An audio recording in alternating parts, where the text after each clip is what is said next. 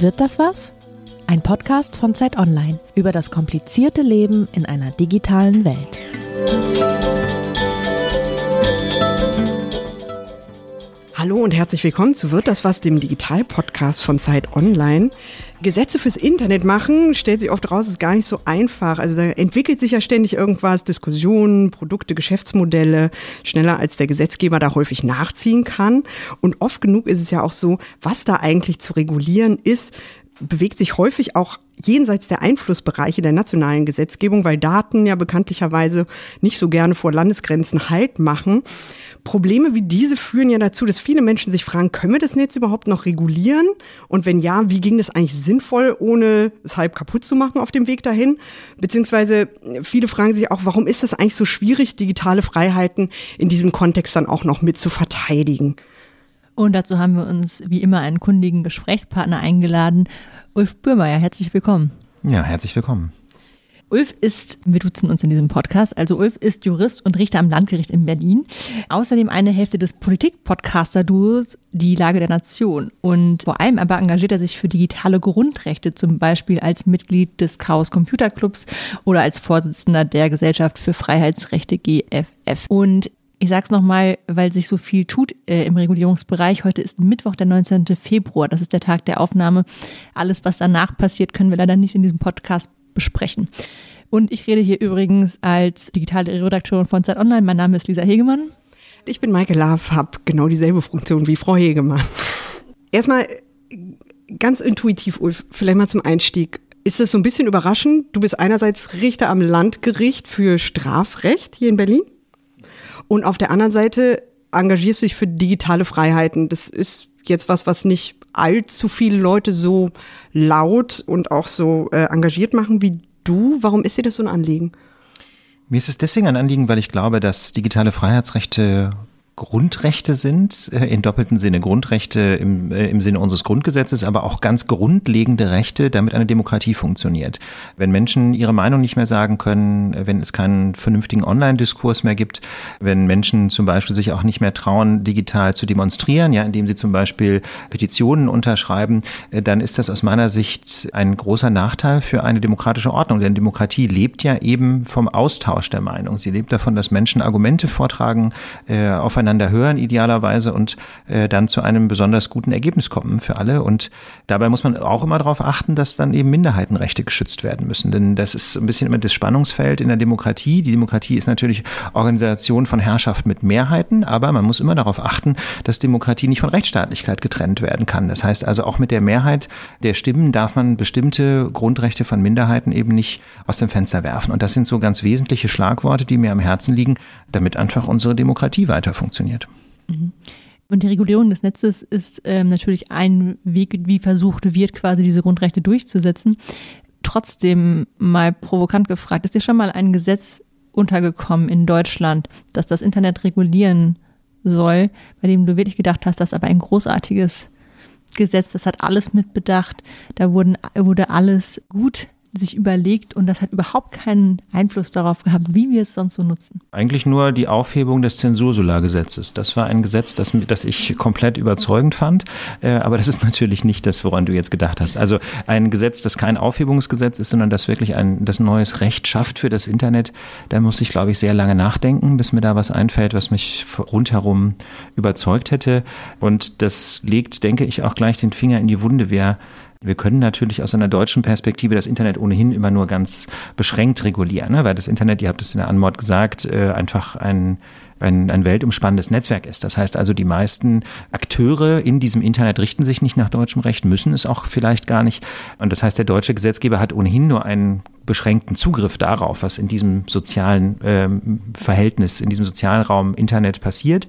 Aber selbst diese Möglichkeiten, die er hat, die nutzt er häufig, finde ich, nicht sehr klug. Und da gibt es ganz viele verschiedene Ursachen dafür. Aber es ist mir ein Anliegen, dass, ähm, dass sich das in Zukunft möglichst bessert. Ja? Dass einfach, dass wir klügere Internetgesetze machen. Und der Tag heute, wo wir aufnehmen, der 19. Februar, ist ein ganz schwarzer Tag für die Internetregulierung, weil die Bundesjustizministerin äh, heute einen Gesetzentwurf ins Kabinett gebracht hat, der in vielerlei Hinsicht einen verzweifeln lassen kann weil er in so vielerlei Hinsicht gekennzeichnet ist von Unwissen und, äh, und einfach von Fehlvorstellungen darüber, wie unser Strafrecht funktioniert, wie das Internet funktioniert.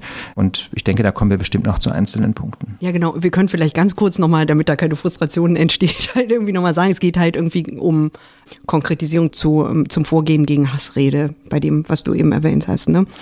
Um ganz kurz nochmal eine prinzipiellere Frage zu stellen. Das ist so ein Klassikerdiskurs. Aber am Ende geht's doch halt irgendwie bei vielen Internetregulierungsfragen immer um die Abwägung zwischen Sicherheit und Freiheit. Warum ist das irgendwie so schwierig, da halt irgendwie fürs Netz einen Ausgleich zu schaffen, der halt sich auf der Mitte bewegt oder zumindest halt irgendwie diesen Freiheitsaspekt nicht aus, aus den Augen verliert. Also dieser Gegensatz, den du gerade aufgemacht hast, Maike, der kennzeichnet generell so die, ähm, die Rechtsprechung und die Gesetzgebung im Bereich innere Sicherheit, völlig klar, im Bereich Polizei, Staatsanwaltschaften, Justiz. Für das Internet aber würde ich das eigentlich ein bisschen differenzierter sehen. Das Internet lebt nicht nur von diesem, oder das, die Internetregulierung betrifft nicht nur diesen Konflikt zwischen zwei grundlegenden Positionen, sondern da geht es teilweise quer zu diesen klassischen Konfliktlinien. Beispielsweise geht es im Internet heute auch häufig darum, überhaupt durch Regulierung erst Freiheit zu sichern. Ja, es ist also durchaus nicht immer so, dass Regulierung Freiheit beschränkt, sondern ganz im Gegenteil. Es gibt gerade im, bei dem, äh, in dem Bereich Hassrede aus meiner Sicht jedenfalls ein ganz starkes Bedürfnis, Rede zu regulieren, damit überhaupt ähm, noch ein effektiver Diskurs stattfinden kann. Also insbesondere muss aus meiner Sicht müssen bestimmte Formen von Missbrauch der Meinungsfreiheit, Missbrauch der Redemöglichkeiten im Internet ganz dringend eingeschränkt werden, damit nicht zum Beispiel besonders verletzliche Gruppen aus dem Internetdiskurs verdrängt werden. Das heißt also, wir haben es hier, denke ich, mit einem Regelungsgebiet zu tun, das wesentlich komplizierter ist als dieses klassische Sicherheitsrecht. Ne? Wenn es darum geht, keine Ahnung, soll, äh, soll der Staat Trojaner einsetzen, um sich in die Rechner und die Handys seiner Bürger zu hacken, dann kann man dieses klassische Spannungsfeld aufmachen, ja, Freiheit, Sicherheit, ja, wie viel Ermittlungen wollen wir zulassen, wie viel Manipulationsrisiken wollen wir in Kauf nehmen, wie viel Grundrechtsverletzungen und so. Aber das ist im Internet ein bisschen anders und ähm, gerade im Bereich Hassrede, glaube ich, kann erst Regulierung sicherstellen, dass dieser Diskursraum funktioniert. Und insofern würde ich, äh, würde ich sagen, geht es da eher um die Kollision zwischen verschiedenen Freiheitsrechten, die dann in einen sinnvollen Ausgleich gebracht werden müssen. Mhm. Also es geht ja nicht nur um Freiheitsrechte, es, es kommen ja mehrere Interessen irgendwie zusammen. Bei manchen sind es so Lobbyinteressen, man denke an das europäische Urheberrecht. Manchmal, das hast du auch schon angesprochen, fehlt einfach gefühlt so ein bisschen Expertise. Das heißt, man versucht was zu regulieren, von dem man denkt, das muss ja irgendwie technisch möglich sein, das zu regulieren. Was überhaupt immer eine sehr beliebte irgendwie, ja, so eine, so eine Grundvorstellung ist, dass man ja alles mit der Technik, mit Technik lösen kann, was mit Technik auch hervorgerufen wird sozusagen. Da, da schließt sich ja noch ganz viel an. Wie siehst du das? Diese Sehnsucht nach Regulierung, äh, die nehme ich auch wahr. Ähm, und häufig ähm, führt diese Sehnsucht nach Regulierung, die sich aber eben nicht so richtig schert um technische Grundlagen und soziale Grundlagen dazu, dass dann weit überschießend reguliert wird. Ne? Frei nach dem Motto, das, was wir bisher gemacht haben, das funktioniert nicht, da sehen wir keine Effekte. Und anstatt dass man dann einen Schritt zurücktritt und sagt, hm, vielleicht haben wir einfach das falsche Medikament gewählt, ja, vervierfacht man einfach die Dosis und legt noch einen drauf und wundert sich, wenn es dann immer noch nicht klappt. Ähm, und das beste Beispiel hier, denke ich mal, ist äh, diese, diese, die, aus meiner Sicht, diese Überbetonung der Strafverfolgung im Internet. Also es wird gerade im Bereich Hasskriminalität jetzt immer so getan, äh, als wenn alles gut würde, wenn wir nur effektiver Strafverfolgen. Ich bin ehrlich gesagt der, äh, absolut der Meinung, dass wir effektivere Strafverfolgung brauchen in diesem Bereich, dass das jetzt niemand in den falschen Hals bekommt. Aber ein Kernproblem, glaube ich, der Regulierung heute ist, dass nicht auch nach alternativen Regelungsmöglichkeiten äh, gesucht wird oder viel zu wenig. Dass NetzDG war ein Versuch, einen anderen Weg zu gehen, der aber eben auch eine Kopfgeburt war, nicht aus dem Justizministerium und viele ähm, tragen einem dazu, dass es auch im Haus ein sehr kritisch betrachtetes Gesetz war, das also wirklich eine Kopfgeburt war im Wesentlichen des damaligen Justizministers Heiko Maas und auch seines Staatssekretärs Gerd Billen, die sich überlegt haben, na, sollen die Netzwerke halt einfach draufschauen und die dann alle ähm, Einwände aus der Zivilgesellschaft, aber auch aus den Internet, äh, aus der Internetwirtschaft in den Wind geschlagen haben. Und ich glaube, das ist, das ist ist ein ganz großes Problem, wenn man selber keine Expertise hat oder nicht genug Expertise, d'accord. Ja, ich kenne mich auch nicht mit allem aus. Aber was man dann zumindest, da glaube ich, hinbekommen müsste, ja, wenn man in so, in so prominenter Stelle sich mit Rechtsetzung beschäftigt wie im Justizministerium, das wäre auf die Experten zu hören. Ne? Man, das, immerhin gibt es ja zu Gesetzentwürfen normalerweise eine Anhörung und es gab gegen das NetzDG einen breiten Widerstand und der ist weitestgehend ignoriert worden, muss man sehr deutlich sagen. Dieser Widerstand gegen das NetzDG war auch nicht in allen Teilaspekten begründet. jedenfalls rückblickend. Also insbesondere dieses, äh, diese Sorge, dass die Meinungsfreiheit zu stark eingeschränkt wird, hat sich aus meiner Sicht bis heute nicht bewahrheitet. Also das NetzDG hat nicht zu diesem Overblocking-Effekten geführt. Aber das NetzDG hat auch keinen sinnvollen Beitrag geleistet zur Bekämpfung der Hasskriminalität. Also es ist also offensichtlich ein untaugliches Mittel. Und anstatt, dass man da jetzt nachsteuert und ganz andere Wege ausprobiert, kommen wir vielleicht noch dazu, welche das sein könnten, wird jetzt das NetzDG nochmal nachgeschärft ne? und werden noch alle möglichen weiteren Datensammlungen hineingeschrieben und Datenübermittlungen und da muss ich ganz ehrlich sagen, kann ich mich nur noch wundern. Ja, das heißt also ein Mittel, das quasi erprobt und äh, erprobt wurde und versagt hat, wird jetzt nur noch mal weiter weiter ausgebaut. Das finde ich finde ich irrational. Okay, da stecken jetzt schon tonnenweise, glaube ich, äh, Diskussionspunkte halt irgendwie drin. Ich fände es ganz gut, wenn wir noch mal ganz vorne halt irgendwie anfangen. Ähm, gerade vor dem Hintergrund, dass halt irgendwie wie geht man damit um, wenn es halt irgendwie im wenn man im Netz einen Missstand wahrnimmt, weil was ja passiert ist, ist das, wie du eben auch sagst gesagt ist, Heiko Maas äh, und, und sein Ministerium sich halt irgendwann hin, offensichtlich hingesetzt haben und gesagt haben, es gibt ein Problem und das Problem heißt hm, Hassrede im Netz. Da muss man was machen. Es war aber, und du korrigierst mich bestimmt, sobald ich anfange, was Falsches zu reden. Es war ja aber damals schon so, dass es halt Straftatbestände gab aus dem analogen Bereich, die halt gesagt hätten, wenn, selbst wenn es halt irgendwie auf Facebook, auf Twitter und so weiter halt irgendwie Hassrede geben würde, also schwere Beleidigungen, ähm, Mordandrohungen, äh, hier Volksverhetzung und so weiter, dann hätte man das damals auch schon juristisch ahnden können, korrekt? Ja, selbstverständlich. Also genau. es gibt, äh, es gibt ein, ein buntes Portfolio an Straftatbeständen, die alle möglichen Formen der Hassrede unter Strafe stellen. Es gibt Lücken, aber im Kern äh, war all das, was wir, oder fast alles, was wir für verwerflich halten im Internet, was wir für Hassrede halten, strafbar. Okay. Und es fehlt ausschließlich oder weit überwiegend an der Rechtsdurchsetzung. Genau, es gab ein Durchsetzungsproblem, weil halt ja. irgendwie das Problem, was man identifiziert hat, war, es gibt zwar theoretisch die Möglichkeit, aber irgendwie wird davon keine, kein Gebrauch gemacht. Richtig? Ja, das ist, das ist der Befund. Äh, kein Gebrauch gemacht bedeutet in diesem Kontext konkret, dass die Strafverfolgungsbehörden äh, den Verdacht von Straftaten im Netz nicht konsequent nachgehen. Und das ist ein Befund, der sich bis heute auch nicht geändert hat. Mhm. Das heißt also, die mögliche Strafverfolgung findet im Internet praktisch nicht statt. Also es gibt natürlich inzwischen Ausnahmefälle, es gibt inzwischen einzelne Staatsanwaltschaften, die das Problem erkannt haben, aber jedenfalls in der Tendenz, ich kenne natürlich keine Statistiken, mhm. es gibt glaube ich auch keine, aber in der Tendenz kann man davon ausgehen, dass also allenfalls einige wenige Prozent der Straf, der Äußerungsdelikte im Netz auch tatsächlich wirksam strafverfolgt werden.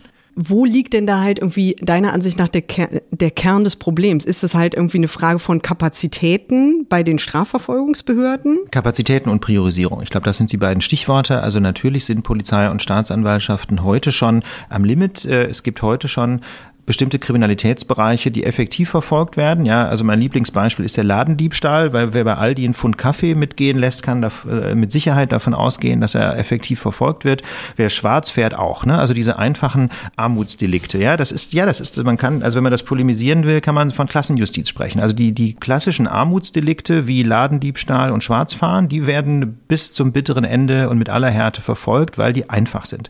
Wo allerdings dramatische Verfolgungsdefizite bestehen, sind eben Online-Straftaten zum einen und zum anderen auch Wirtschaftsstraftaten, ne? also quasi Schwerkriminalität, äh, wenn es um, äh, um weiße Kragen geht. Das sind die Bereiche, wo wir große Probleme haben. Wo es gut funktioniert zum Beispiel, ist der Bereich Tötungsdelikte. Ja, also die Mordkommissionen in Deutschland arbeiten, soweit ich das einschätzen kann, im Prinzip gut. Äh, da höre ich auch eigentlich keine Klagen. Ich kenne das aus Berlin. Ich habe ja im Bereich Schwurgericht viele Jahre gearbeitet. Da läuft das sehr gut. Ne? Also man kann nicht sagen, Deutschland wäre kein Rechtsstaat oder Failed State oder irgendwie sowas. Im Großen Großen und Ganzen funktioniert es, aber es gibt bestimmte Bereiche, wo es nicht funktioniert.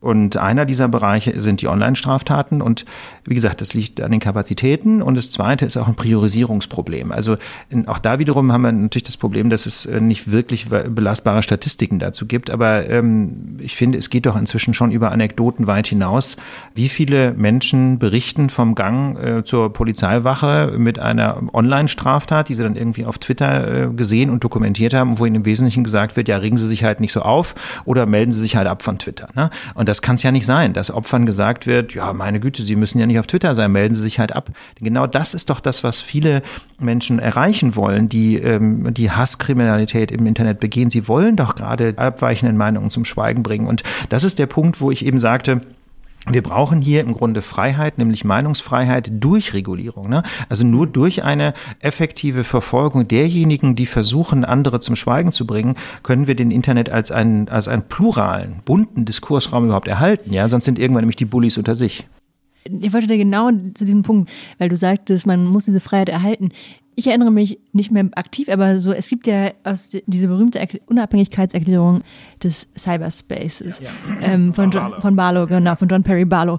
Und daran hat er unter anderem geschrieben, on behalf of the future, I ask you to leave us alone, ähm, was ähm, auf Deutsch übersetzt und an die Regierung der Welt gerichtet hieß, bitte lasst uns in Zukunft in Ruhe. Und ähm, es gibt ja so eine Tendenz, zumindest nehme ich die wahr, dass man jetzt so sagt, naja, das Hauptproblem des Internets ist, dass es schon grundsätzlich so konzipiert wurde, dass alle sich äußern mhm. könnten. Dass im Prinzip dieser libertäre Ansatz dazu führt, dass wir heute die Probleme haben, die wir zumindest jetzt wahrnehmen und diskutieren, wie zum Beispiel ja. Hassrede. Ist es wirklich so? Und also brauchen wir einfach diese Regulierung nicht? Du sagst ja, nee, wir müssen das unbedingt regulieren, um freie Rede zu machen. Das irgendwie für mich steht, das, steht, steht, ja. steht sich das erstmal diametral gegenüber. Also diese Unabhängigkeitserklärung für, das, äh, für den Cyberspace von, von Barlow ist ein sehr wichtiges zeitgeschichtliches Dokument, weil sie einen unerschütterlichen Glauben an das Internet, an den, an den Internetdiskurs auszeichnet und vor allem einen unerschütterlichen Glauben daran, dass alle Menschen, die sich an diesem Diskurs beteiligen, überhaupt an einem Diskurs im Sinne von Erkenntnisfortschritt, gegenseitigem Erkenntnisfortschritt interessiert sind. Aber das, das, ich will mich da gar nicht von frei machen. Ja, also als ich Ende der 90er erstmals mich intensiver mit Internettechnologien beschäftigt habe oder Mitte der 90er, da da war ich da, glaube ich, auch relativ nah dran, ja, an diesem Optimismus. Ich glaube aber, dass das ein ganz großer Irrtum ist, insbesondere aus zwei Gründen. Das eine Problem ist, dass es viele Akteure gibt, die sich an diesem Diskurs beteiligen, die überhaupt nicht an Erkenntnisfortschritt interessiert sind, sondern die im Wesentlichen einer Ideologie, häufig ist es eine, sind es menschenfeindliche Ideologien, zum Durchbruch verhelfen wollen. Das heißt, die spielen keinen, nicht Diskurs, sondern Powerplay. Ja, das heißt also insbesondere in Deutschland sind, sind es eben rechtsextreme, äh, fremdenfeindliche Menschen, die oder migrationskritische, wie das dann euphemistisch häufig genannt wird, fremdenfeindlich soll man ja nicht sagen, weil die Menschen, gegen die sich dieser Hass richtet, ja häufig eben gerade keine Fremden sind, sondern in Deutschland geboren. Also jedenfalls, ne, ich glaube, es ist deutlich geworden, gerade aus dieser Ecke geht es ja überhaupt nicht darum, ernsthaft darüber zu diskutieren, zum Beispiel, ob Zuwanderung für unsere Gesellschaft vorteilhaft ist und unter welchen Voraussetzungen. Das interessiert die nicht. Es geht die, um Störfeuer. Es geht, um, es geht darum, die, die festgemauerte Überzeugung, jeder Mensch, der nicht seit sieben Generationen in Deutschland äh, gelebt hat, gehört hier nicht hin. Ja, diese festgemauerte Überzeugung, irgendwie äh, mit aller Gewalt auch verbal zu kommunizieren und möglichst alle platt zu machen, die das anders sehen. Das ist, darum geht's. Und, und das ist einfach, das ist der eine große Irrtum, glaube ich, dem Barlow unterlegen ist. Und äh, der zweite große Irrtum ist ähm, ein Irrtum, der allerdings eine mehrere hundert Jahre alte äh, geistesgeschichtliche Tradition hat, insbesondere in den Vereinigten Staaten, nämlich der Glauben daran, dass ich das bessere Argument schon durchsetzen werde. Ne? Das ist diese, das ist das, was man immer so schön als Town Hall Meeting Prinzip beschreibt. Ja, die Menschen treffen sich unten in der Town Hall im Rathaus, äh, alle diskutieren in der Westernstadt und irgendwann entscheidet man, keine Ahnung, äh, wo die Eisenbahn hergebaut wird. Ja, das ist äh, ein sehr romantisches Prinzip, das aber auch einfach nicht funktioniert, weil es einfach immer Menschen gibt, die wesentlich lauter sich äußern können, weil es Menschen gibt, die mehr Möglichkeiten haben, ihre Stimme zu verstärken. Ja, dieser, dieses, und deswegen glaube ich, wie gesagt, ein wichtiges zeitgeschichtliches Dokument, aber das hat, es hat sich durch die Realität leider, äh, leider überholt. Und welche Rolle spielen dabei große Internetkonzerne wie Facebook und Twitter ähm, natürlich diesen Diskurs durch ihre Gewichtung von, von Posts auch gewissermaßen mitsteuern zumindest?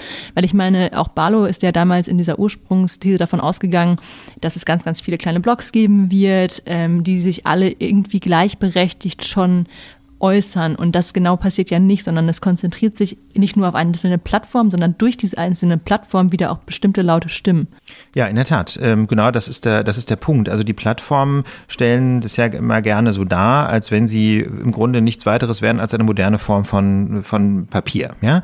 Äh, als wenn sie äh, mit dem Inhalt, der da so verbreitet wird, möglichst wenig zu tun haben und einfach nur eine Plattform bereitstellen, äh, auf denen andere Menschen äh, Inhalte verbreiten können. Aber das stimmt natürlich nicht. Äh, du hast es angedeutet bedeutet, es findet in ganz vielfältiger Weise eine Kuratierung von Inhalten statt und insbesondere eine Priorisierung von Inhalten. Das heißt, man bekommt eben nicht von allen Menschen, denen man zum Beispiel auf Twitter folgt, gleichberechtigt angezeigt, was sie so twittern, sondern man kriegt immer, wenn man sich nicht aktiv dagegen wehrt, eine Priorisierung. Also die Tweets zuerst angezeigt, von denen Twitter meint, dass man sie besonders spannend findet. Die besten Tweets, die sich immer wieder reinmogeln, nicht Genau. die neuesten. Ich bin übrigens echt, ich, ich stelle immer wieder an, dass es die neuesten sein sollen. Und regelmäßig bekomme ich wieder die besten an. Ja, das ist das Problem. Und das, und da, das finde ich, äh, ist auch ein sehr schöner Übergang zu einem weiteren Problem der Internetplattform. Also zum einen ist das eben dieses Dogma, dass sie ja nur Inhalte bereitstellen von anderen, aber nicht kuratieren, was natürlich nicht stimmt. Wir haben es angesprochen.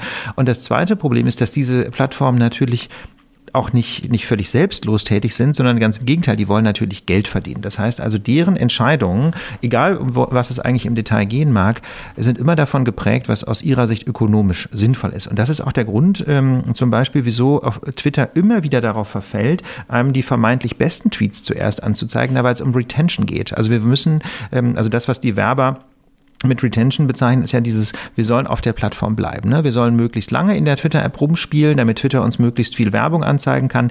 Und da haben die einfach festgestellt, offensichtlich durch Beobachtungen der Menschen, die die Twitter-App äh, benutzen, dass die Menschen länger bleiben, wenn sie die vermeintlichen besten Tweets äh, oben angezeigt bekommen. Also wird das gnadenlos gemacht und zwar selbst dann, wenn man es abgeschaltet hat. Man kann es nämlich auf Twitter nicht permanent abschalten. Warum wohl? Und genau das ist, das ist das, eben das zweite Problem. Das eine ist diese Lebenslüge der Plattform, diese vermeintliche Neutralität. Und das zweite ist, dass sie eben ökonomischen Zwängen unterliegen oder jedenfalls ökonomischen Wünschen und Antrieben. Und das sind eben ganz häufig keine, äh, oder die sind häufig nicht gleichgelagert dem, was man sich für einen guten demokratischen Diskurs wünschen würde. Ich hole euch jetzt mal wieder ein bisschen zurück. Also, weil das ist der abstrakte Diskurs, das finde ich auch total richtig und so. Ich komme jetzt trotzdem noch mal auf, äh, ähm, auf eine kleine Reise ins, ins äh, Gehirn des, äh, des damaligen Justizministers Heiko Maas halt irgendwie zurück. Jetzt haben die halt irgendwie gesehen, wir haben die bestehende Gesetzeslage, die beinhaltet aber irgendwie, dass wir das Problem nicht hundertprozentig in den Griff bekommen. Wir denken uns was Neues aus. Das Neue hieß in dem Fall NetzDG und beinhaltet aber, dass man das Prinzip so ein bisschen umkehrt. Nämlich, dass gar nicht so sehr der Gesetzgeber immer in, wie man im Rheinland sagt, in die Bütt steigen muss, um, um halt Hassrede zu bekämpfen, sondern dass halt die Plattformen einfach dazu verpflichtet werden, binnen relativ kurzer Fristen zu sagen, wir nehmen die Inhalte runter. Warum kann man aus einer Expertensicht, du hast es vorhin angedeutet, damit nicht zufrieden sein? Damit kann man äh, nicht zufrieden sein, weil es zum einen zu Kollateralschäden führen kann. Ja, da muss man immer dazu sagen, hat es bislang nur wenig, aber das ist jedenfalls ein angelegtes Risiko im NetzDG, aber vor allem, weil es nicht funktioniert. Denn diese, so, wie du gesagt hast, relativ kurzen Fristen sind jedenfalls gemessen an Internetstandards immer noch ewig lang. Also nach dem NetzDG müssen Inhalte, von denen man glaubt, dass sie eindeutig rechtswidrig sind, was immer das ist, ja, gerade bei Meinungsäußerung extrem schwer häufig zu entscheiden. Aber wenn man, gehen wir mal davon aus, das sei möglich, das festzustellen, also selbst so ein eindeutig rechtswidriger Inhalt muss ja erst nach 24 Stunden aus dem Netz verschwunden sein. Und wenn man jetzt mal weiß, wieso die Dynamik eines sogenannten Shitstorms verläuft, dann sind 24 Stunden eine Ewigkeit. Ja, das ist im Zweifel egal, ob nach 24 Stunden ein Tweet gelöscht ist. Es ist im Zweifel egal. Ja, weil bis dahin der Schaden längst eingetreten ist. Mit anderen Worten, das NetzDG verfehlt an dieser Stelle sein selbstgestecktes Ziel und es wird es auch niemals erreichen können. Das ist offenkundig. Insofern kann man sich wirklich nur wundern, dass das NetzDG jetzt nur noch nachgebessert werden soll, aber eben nicht grundsätzlich ab abgekehrt wird von diesem, von diesem Prinzip. Denn ich glaube, ähm, klar, man kann natürlich, natürlich auf den Standpunkt stellen, immerhin verschwinden dann irgendwann mal die rechtswidrigen Inhalte, aber ich glaube, dass das kein geeignetes Mittel ist, äh, um wirklich etwas gegen Hassrede im Netz zu tun. Da halte ich persönlich zwei Mittel für vielversprechend. Das eine ist eben tatsächlich Strafverfolgung, darüber haben wir schon gesprochen, dass die momentan weitgehend nicht stattfindet. Da soll jetzt, das hat das NetzDG übrigens in der ersten Fassung komplett vergessen quasi, dass da ja auch vielleicht mal was passieren könnte. Ich habe damals intensiv interveniert im Justizministerium, auch in Hintergrundgesprächen, immer gesagt, Leute, das ist doch, ihr geht einfach völlig am Ziel vorbei. Es ist ja alles schön und gut mit der Löscherei, aber denkt doch auch an die Strafverfolgung. Ich bin damit weitgehend, muss man sagen, abgeblitzt und auch alle anderen, die diesen, diesen Ansatz verfolgt haben. Ich hab, Darf ich ganz ja. kurz erwähnen? Du findest das deswegen wichtig, weil es quasi, also weil Strafverfolgung, so habe ich deine Argumentation im Vorfeld halt irgendwie äh, mir angelesen, vielleicht auch in Zukunft jemand, der Hassrede im Netz betreibt, davon eher abschrecken könnte, äh, sich weiterhin, weitergehend so zu äußern, während halt irgendwie ein reines Löschen eine Wiederholungstat quasi nicht ausschließt, um das ganz kurz zu ergänzen Genau. als, als das, ist, das ist im Kern die Argumentation. Das Löschen, was das NetzDG in der ersten Version ja quasi ausschließlich sich auf die Fahnen geschrieben hat, ist zum einen ineffektiv, weil es zu lange dauert. Ja, schon bei 24 Stunden ist zu lange. Viele Beiträge müssen erst nach einer Woche gelöscht werden. Das ist nur skurril. Ja.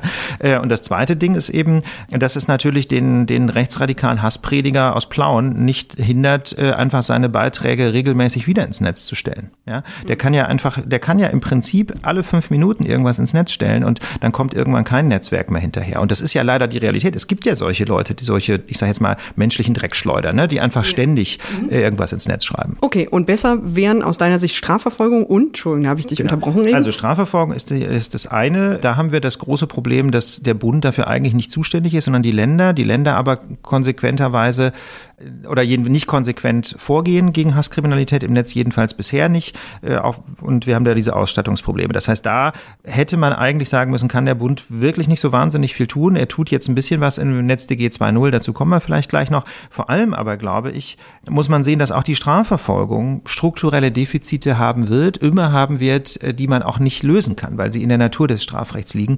Äh, Das Strafrecht äh, versucht immer individuelle Schuld herauszufinden. Es wird aber im Internet nie gelingen, alle Inhalte auf bestimmte Personen zurückzuführen oder, selbst wenn es gelingt, kann es sein, dass diese Menschen im Ausland sitzen oder dass sie, wenn sie im Inland sitzen, relativ plausible Ausreden sich einfallen lassen. Also in der Strafrechts Sh- Shared WLAN zum Beispiel. ja, weiß der Himmel. Ja, also in der, in der, in der Strafrechtspraxis ist, die- ist die ganz klassische Einlassung, naja, ich war halt eingeloggt auf meinem Rechner, den benutzt meine ganze Familie.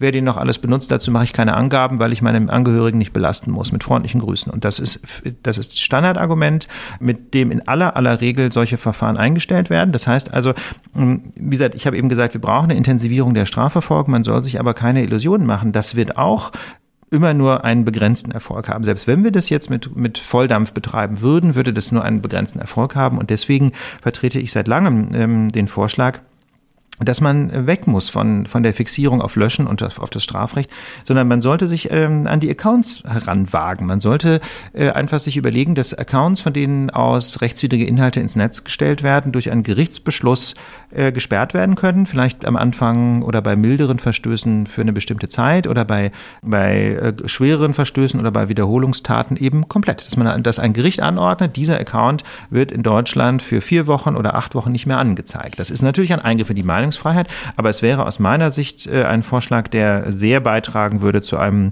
zivilisierteren Diskurs im Netz. Aber qua Gerichtsbeschluss, also weil der Track Record von Accountsperrungen bei so ein bisschen selbstständig bei Twitter ist ja ein bisschen, ich sage jetzt mal freundlich durchmischt gewesen, Absolut. gerade im Die letzten Netzwerke Jahr. schaffen das nicht. Die Netzwerke äh, treffen diese Entscheidung erratisch äh, und völlig Als, als Blackbox irritierend. und ohne, und ohne Möglichkeit auch dagegen groß vorzugehen. Mhm. Ja, und des, deswegen, deswegen geht es eben ähm, um die, in diesem Vorschlag um gerichtliche Sperren von Accounts. Das löst ganz viele Probleme, die wir zurzeit haben. Zum einen gehe ich davon aus, dass Gerichte in der Tendenz die rechtlich überzeugenderen Entscheidungen treffen werden und sie können das auch sehr schnell. Also Pressekammern entscheiden normalerweise in Stunden bis wenigen Tagen. Normalerweise auch zu Recht. Ja, der Fall Kühners hat natürlich die Reputation des Berliner Landgerichts jetzt nicht etwa verbessert. Ja, das muss man sehen. Ja, also es gibt große Fails auch in, in, äh, bei gerichtlichen Verfahren, aber dann gibt es immerhin noch Rechtsmittel. Also im, im Kern jedenfalls kann man, glaube ich, schon noch sagen, nach wie vor trotz dieses einen Gegenbeispiels, dass Gerichtsentscheidungen in dem Bereich relativ gut sind, jedenfalls deutlich besser als das, was Netzwerke machen. Und wenn man eben gegen Accounts vorgeht und nicht gegen einzelne Menschen, ja, wie es im Strafrecht immer der Fall ist, dann hat man den großen Vorteil, dass man auch nicht mehr hinter den einzelnen Menschen herrennen muss. Und was der Account falsch gemacht hat, das sieht man, ja, das ist leicht nachzuweisen. Ergänze jetzt noch mal ganz kurz der Fall Kühners. Da geht es um die Politikerin Renate Kühners, die auf Twitter ähm, und in den sozialen Netzwerken übelst beleidigt wurde. Und das Berliner äh, Landgericht hat einige dieser Beleidigungen als völlig zulässig ja, erklärt. Ich möchte die jetzt nicht wiederholen, deswegen bleibe ich mal vage. Aber wenn ich noch ganz kurz einmal auf diese Account-Frage zurückkomme, na, was mich da ja schon irritiert ist, ich meine, gut, dann habe ich einen Account gesperrt, aber genauso wie ich ja einfach einen Post wieder ins Netz stellen kann, kann ich mir auch einfach wieder einen neuen Account anlegen. Ja, der hat dann aber null Follower. Ja, aber auch dann, ähm, es, also es hält mich ja nicht davon ab, trotzdem, also dann, gut, dann hat er am Anfang null Follower, dann hat er, ähm, am Anfang, dann, dann dauert das wieder eine Weile, aber trotzdem, ich meine, gut, die Großen kriegt man damit vielleicht, aber ich habe Genau. Genau, es ist ein Beitrag. Also es ist halt ein Baustein, ähm, der viele Probleme löst, aber natürlich nicht alle. Ich habe nie behauptet, dass das quasi, äh, dass das quasi dazu führt, dass sämtliche Probleme im Internet gelöst werden. Aber ich glaube, dass das der zentrale fehlende Baustein ist. Wir haben gesehen, das Sperren von Inhalten durch Netzwerke bringt nichts. Ja, also im Ergebnis ist das NetzDG verpufft. Ich glaube, da sind sich alle weitgehend einig. Strafrecht ist ein, hat ein großes Problem. Wir haben darüber gesprochen, welche Probleme das sind, wird aber auch nicht die Lösung sein, weil es immer um Menschen geht, weil einzelne individuelle Verantwortlichkeit festgestellt werden muss und weil es so leicht ist, sich rauszureden. Ja, und insbesondere diese berühmte äh, Klarnamenspflicht hilft nicht weiter. Es wird ja immer so getan, als wenn es alles gut würde, wenn zu jedem Account ein Name gehörte. Nein, das ändert ja nichts an. Wir können ja auch heute schon viele, nicht alle, aber viele Straftaten auf einzelne Beschuldigte zurückführen. Aber dann kommen eben diese in aller Regel nicht zu widerlegenden Schutzbehauptungen wie ein geshared Account oder weiß der Himmel was. Und schon ist es vorbei und daran würde eine Klarnamenspflicht nichts ändern. Ganz abgesehen davon, dass eine Klarnamenspflicht natürlich auch dramatische Folgen für die Menschen hätte, die aus gutem Grund anonym im Netz unterwegs sind. Ja, denken wir, keine Ahnung, an türkische Dissidenten, denken wir an, äh, an antifaschistische AktivistInnen in Sachsen. Ja, also die möchten vielleicht wirklich nicht, dass ihr Name da im Internet steht und irgendein Nazi unter dem Vorwand, er sei von diesem Account beleidigt worden, mal eben schnell die Personalien abfragen kann. Das finde ich eine ziemliche Gruselvorstellung, ehrlich gesagt. Und ich weiß nicht, wie man das ernsthaft vertreten kann. Also diese Kollateralschäden einer Klarnamenspflicht werden dramatisch und man braucht sie eben auch nicht. Ne? Man braucht diese Klarnamenspflicht nicht, wenn man ein Instrumentarium schafft, gegen Accounts vorzugehen. Und da sind wir wieder bei dem Eingangsproblem Kompetenz im Bundesjustizministerium, ich kann es nicht verstehen, ja, dass dieser Vorschlag, der seit langem auf dem Tisch liegt, der äh, quer durch das politische Spektrum unterstützt wird, ja, vom Bund der Kriminalbeamten bis hin zum Deutschen Juristinnenbund, dass der im BMJV quasi ignoriert wird. Und stattdessen äh, die, die, die Accountsperrung. Ja, die Accountsperrung, mhm. genau. Und stattdessen malt man weiter im NetzDG rum und erfindet alle möglichen weiteren äh, mutmaßlich fruchtlosen, aber jedenfalls aus bürgerrechtlicher Sicht äh, sehr gefährlichen Regelungen. Ich würde gerne noch über eine weitere Sache sprechen, nämlich diese 24 Stunden. Das ist ja tatsächlich halt irgendwie ein Problem, an dem man sich gerade aus juristischer Sicht vielleicht halt irgendwie die Zähne ausbeißen kann. Die Provider möchten gerne halt irgendwie einen relativ, oder also die Plattformen möchten halt irgendwie gerne einen relativ langen Zeitraum, um halt irgendwie die Inhalte zu sperren. Und wenn man jetzt sagt, man sperrt solche Dinge mit einem richterlichen Beschluss, und zwar egal ob Accounts oder einzelne Posts, mhm. dann dauert das ja auch länger als die Minuten, die ein Shitstorm, äh, die es dauert, einen Shitstorm auszulösen. Also ich, ich frage deswegen, weil, ha, weil irgendwie der, der Vorwurf gegen, den, gegen gesetzgeberische Eingriffe häufig ist, wie sollen die das denn jemals in den Griff bekommen? Das ist doch irgendwie auch ein Kampf gegen Windmühlen, weil das Netz funktioniert halt so und es ist halt irgendwie einfach schwer, das seriös in den Griff zu bekommen. Würdest du auch halt irgendwie sagen, es ist, also diese zeitliche Komponente ist tatsächlich was, wo man sich aus juristischer Perspektive halt irgendwie nur ein bisschen die Zähne dran ausbeißen kann?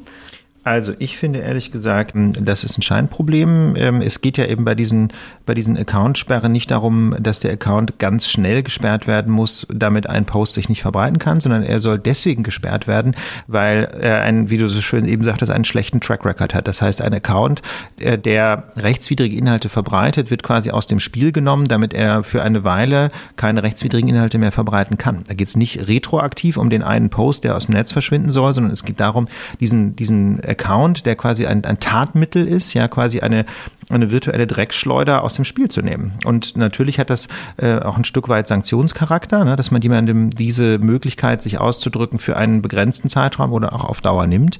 Äh, aber es hat auch einen präventiven Gehalt, wenn man halt äh, vermeiden möchte, dass solche illegalen Äußerungen wieder vorkommen. Hm, so. Jetzt sind wir an dem Punkt vielleicht, wo wir darauf gehen, wie dieses ursprüngliche NetzDG wieder angefangen wird, so ein bisschen dran rumzubasteln. Mhm. Weil was ja jetzt durchaus erneuert werden soll, ist, dass schwere Fälle von hm, etwas verirrter Meinungsäußerung von, den äh, von den Plattformbetreibern halt an, ans BKA gemeldet werden sollen. Und zwar nicht nur, dass da eine falsche Äußerung stattgefunden hat, sondern auch inklusive IP-Adressen und so weiter und so weiter. Das bedeutet ja aber, dass man beim BKA ganz schön beschäftigt sein wird, sich das alles anzuschauen, oder?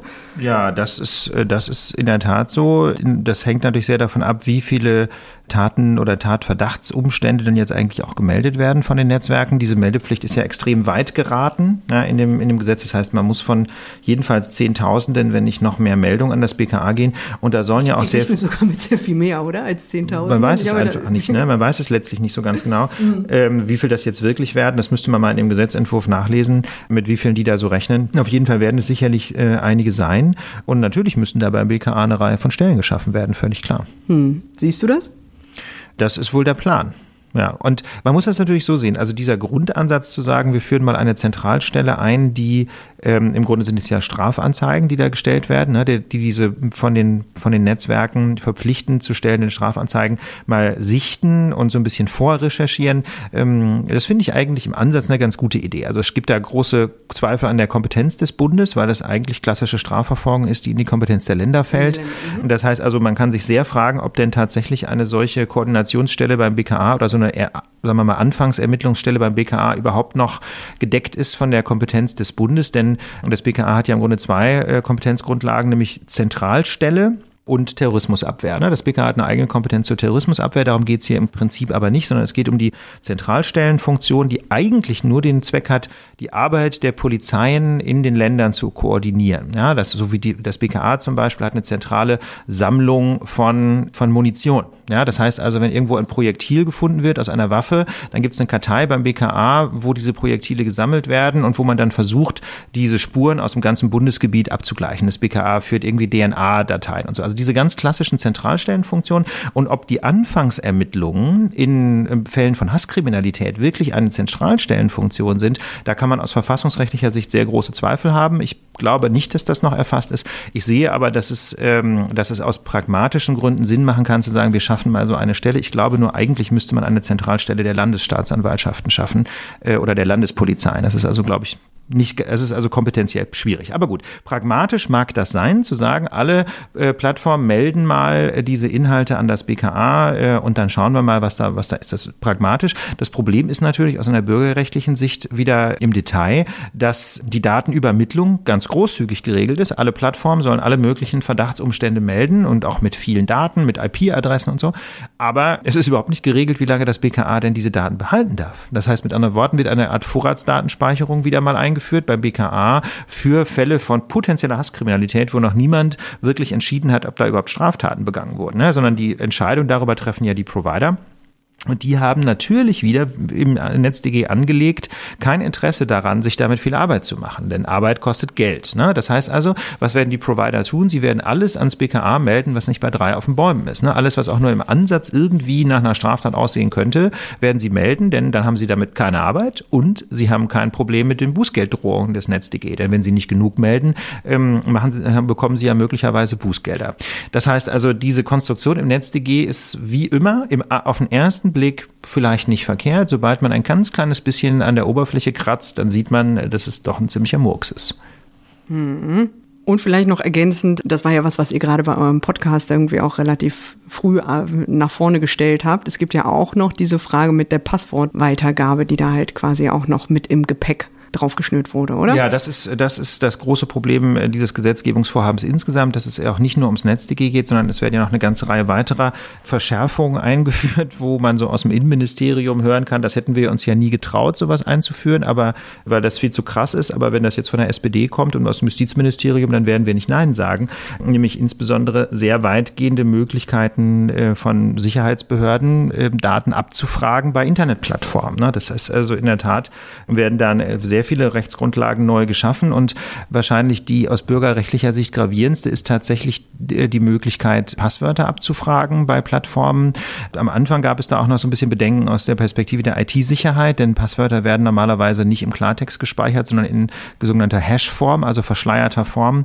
Ähm Weil das an anderer gesetzgeberischer Stelle ja aber übrigens ja auch gewollt ist. Ne? Ja, also es gibt jedenfalls in der, es gibt jedenfalls viele ähm, Experten, die sagen, dass die Datenschutzgrundverordnung eigentlich verlangt, dass man Passwörter nicht im Klartext Klartext speichert, sondern in gehashter Form.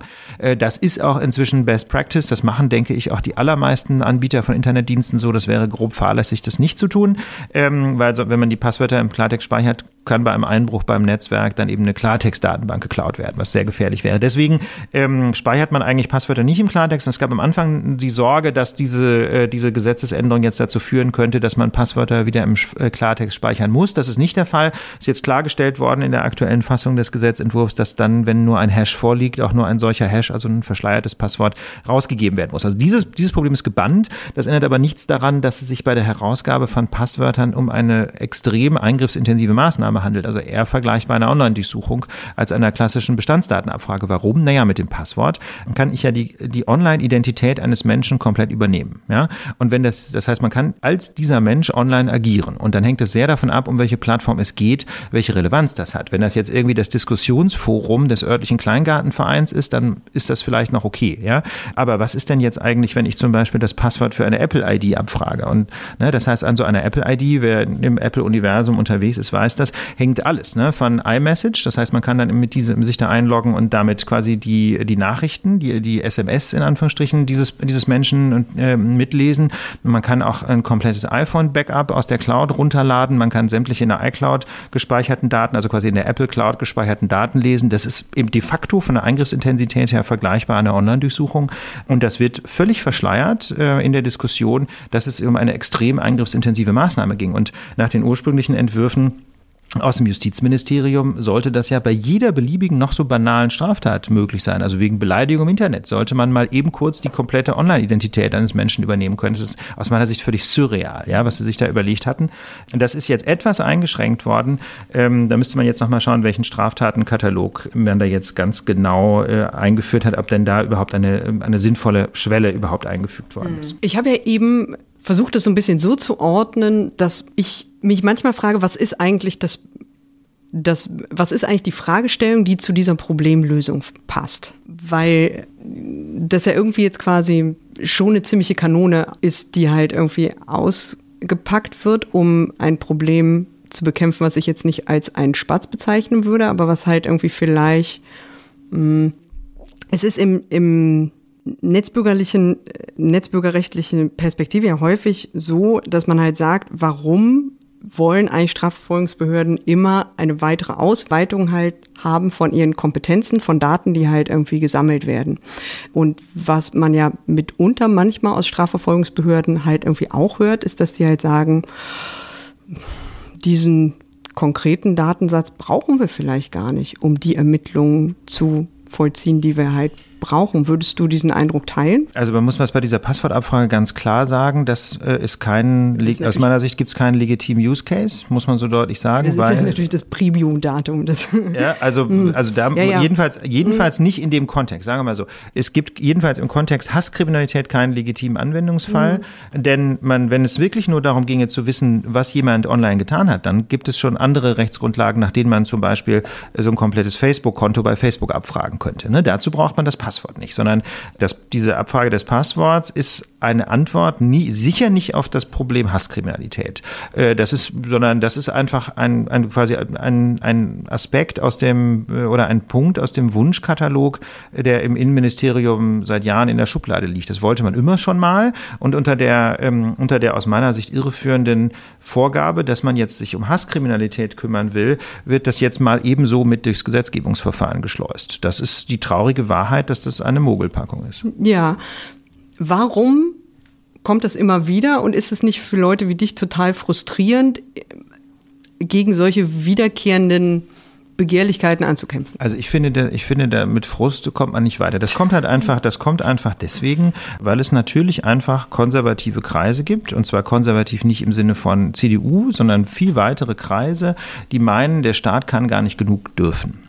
Ich halte diesen, diese, diesen Ansatz für antidemokratisch, weil ähm, eine Demokratie davon lebt, dass der Staat nur in bestimmten Grenzen tätig werden kann und es eben auch einen, einen, einen breiten Bereich gibt, wo Menschen unbehelligt vom Staat leben können.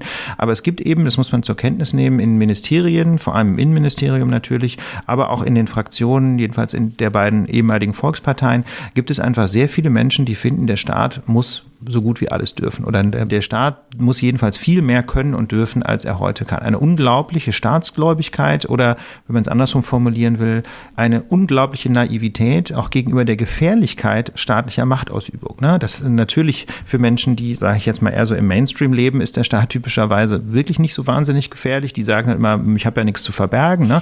Aber ähm, ich glaube, wir müssen jetzt nicht, nicht lange nachdenken, um sich mal Szenarien einfallen zu lassen, wo der Staat auch übergriffig wird. Wir haben es zum Beispiel in Sachsen zu tun mit einer Polizei, die von rechten bis rechtsextremen Kräften durchsetzt ist. Ne? Das ist, brauchen wir auch nicht ins Detail zu gehen, aber ich glaube, das kann man mal als Gesetz sehen. Das ist natürlich nicht, es gibt auch solche Beispiele aus Hessen. So, und wenn ich mir jetzt vorstelle, Menschen mit, sagen wir mal, gespannten Verhältnis zu Rechtsstaat und Demokratie, die bei der Polizei Macht ausüben und, die, und genau dieser Polizei wird immer weitere Macht gegeben. Da wird jetzt die Macht gegeben, mit Trojanern sich in die Geräte von Leuten reinzuhacken. Da wird, da wird die Macht gegeben, äh, unter windelweichen Voraussetzungen Passwörter Passwörter abzufragen, um ganze Online-Identitäten zu übernehmen, da kann ich mich nur noch gruseln. Ja, ich kann diese Naivität wirklich nicht begreifen, wieso man solche extrem eingriffsintensiven, extrem missbrauchsanfälligen Mittel ähm, an Behörden in die Hand gibt, die wir heute schon nun jedenfalls in Teilbereichen nicht mehr wirksam kontrollieren können. Ja, also von Geheimdiensten will ich gar nicht anfangen. Ja, bei Polizeibehörden ist es Gott sei Dank immer noch so, dass es Einzelfälle sind, die auch immer zu Skandalen führen, aber die Einzelfälle werden immer mehr. Wir reden ja jetzt nicht mehr von einzelnen Einzelfällen, sondern von Hunderten von Einzelfällen. Und in Sachsen, wie gesagt, reden wir von einem strukturellen Problem. Ich hoffe, dass es in anderen Bundesländern noch nicht so krass ist.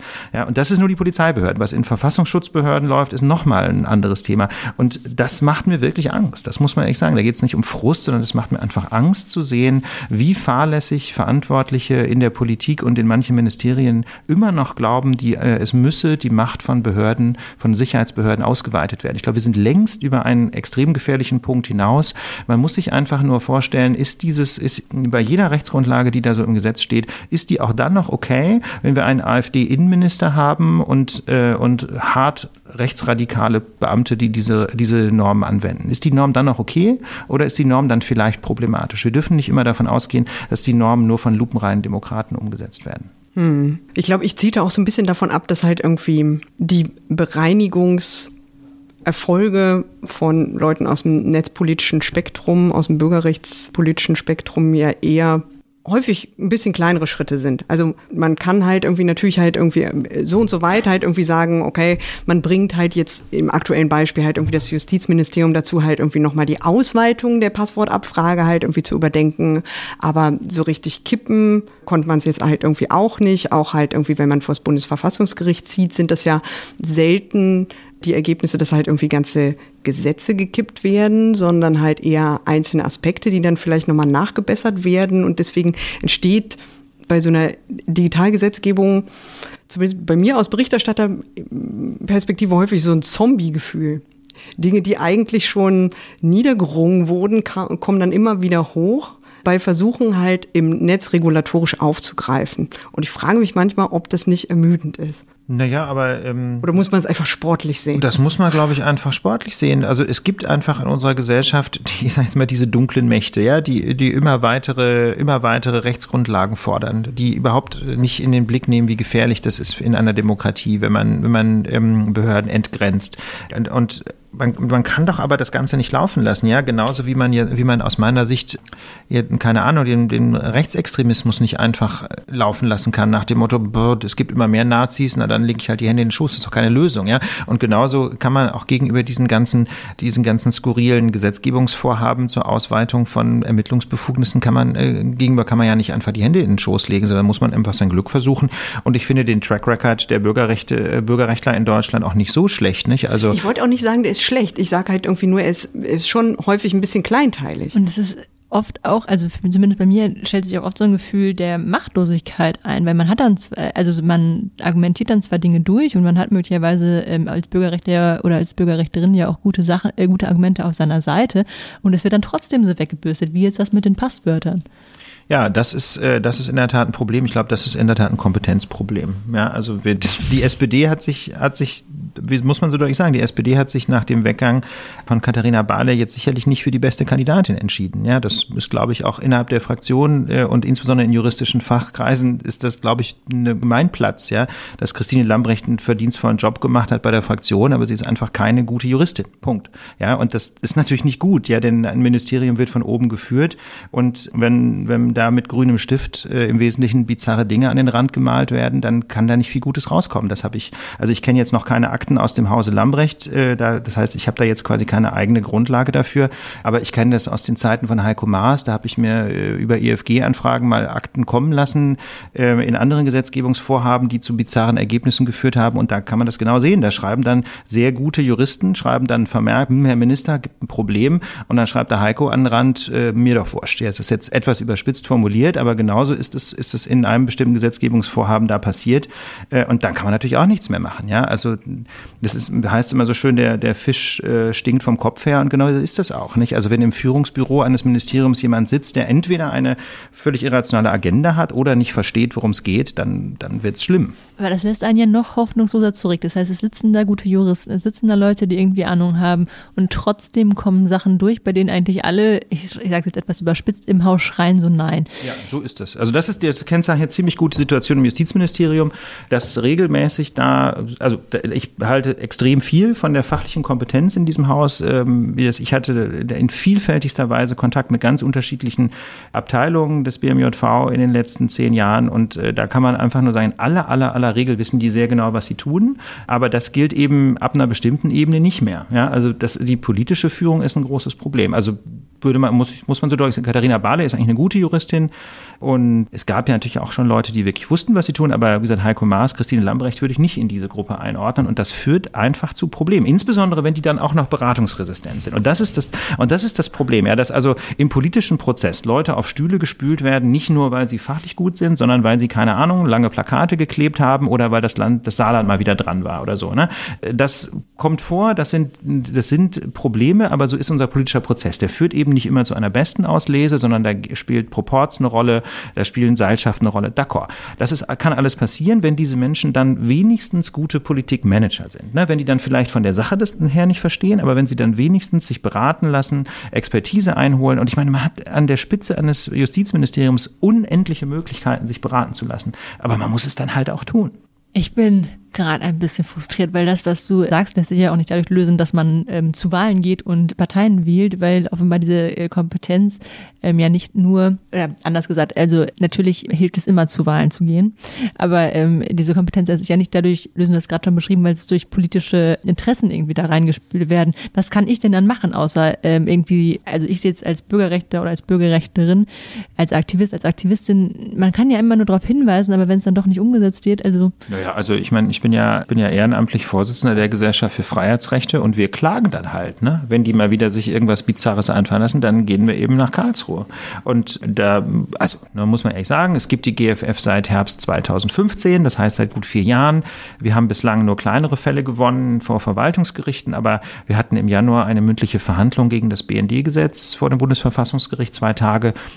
Ich persönlich habe das als großen Zwischenerfolg empfunden, auch wenn natürlich dieses Verfahren noch nicht gewonnen ist. Aber die kritischen Fragen äh, der VerfassungsrichterInnen haben doch deutlich gemacht, dass unsere Kritik am BND-Gesetz nicht völlig aus der Luft gegriffen war, mal vorsichtig formuliert. Und wir haben ein anderes Verfahren gegen die äh, grundlose Vorratsdatenspeicherung von Passagierdaten im europäischen Luftverkehr, sogenannten Passenger Name Records. Und da gibt es jetzt eine Vorlage an den Europäischen Gerichtshof, ja, weil das Gericht, das wir in Deutschland angerufen haben, der Meinung ist, dass diese deutsche Regelung die aber auf EU-Regelungen zurückgeht, äh, mit Grundrechten nicht vereinbar ist. Das heißt, da wird der Europäische Gerichtshof jetzt äh, durch die Klage der GFF veranlasst, in Kürze Gelegenheit haben, dazu Stellung zu nehmen. Das heißt also, das ist auch einer der Gründe, warum ich mit Freunden zusammen die GFF gegründet habe, weil ich äh, ehrlich gesagt so ein bisschen diesen Frust mit dem politischen Betrieb auch empfunden habe und einfach gesehen habe, Grund- und Menschenrechte geraten systematisch unter die Räder im politischen Betrieb, weil es weil sie häufig eben Minderheitenrechte sind. Das ist ganz normal, ja. Und das haben wir eben schon kurz am Anfang besprochen. Der Politikbetrieb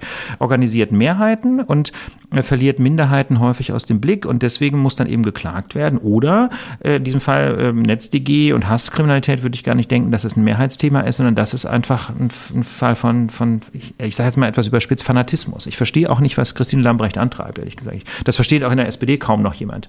Ähm, ich habe mich da in den letzten Tagen mit vielen Leuten darüber unterhalten und sie ist irgendwie ist hier auf dem Kriegspfad. Ja? Ähm, und leider Gottes weiß niemand, wo dieser Pfad hinführen soll. Gerade weil du ja offensichtlich halt irgendwie mit vielen Leuten im Kontakt stehst, würde mich auch noch was anderes interessieren. Und zwar, ich habe im Vorfeld dieses Gesprächs natürlich nochmal über diese ganze Debatte rund um das NetzDG halt nachgedacht und hatte nochmal nachgedacht über diese Warnungen, gerade halt irgendwie aus der Netzbürgerrechtler-Szene vor Overblocking. Mhm. Jetzt sind wir halt irgendwie zwei, gut zwei Jahre nach Inkrafttreten des Gesetzes und sehen halt irgendwie Overblocking ist jetzt gar nicht so das ganz große Problem, was halt irgendwie eingetreten ist. Ja, das muss man so deutlich sagen. Also und, ja. jedenfalls ja. wir so, oder noch etwas präziser, nicht Overblocking aufgrund des NetzDG. Also nicht, insbesondere ja. auf mhm. Twitter und manchmal auch auf Facebook gibt es eine ganze Menge Overblocking. Also Twitter sperrt reihenweise Accounts ohne erkennbaren Grund oder jedenfalls mit problematischen Gründen. Mhm.